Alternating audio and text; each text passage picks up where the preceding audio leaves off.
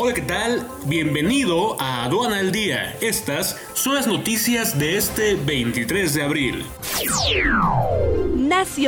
México será el país que tenga la recuperación más acelerada de sus exportaciones en 2021, en proporción a la caída de las mismas en este 2020, estimó la OMC.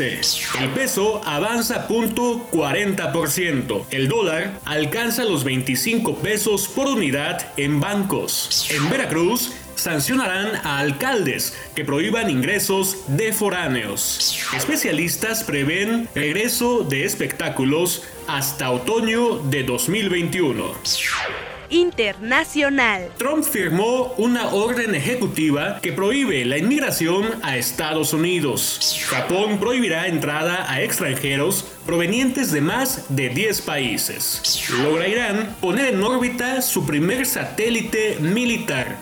Fitch advierte recesión global sin precedentes y prevé caída de 3.9% del PIB mundial en 2020.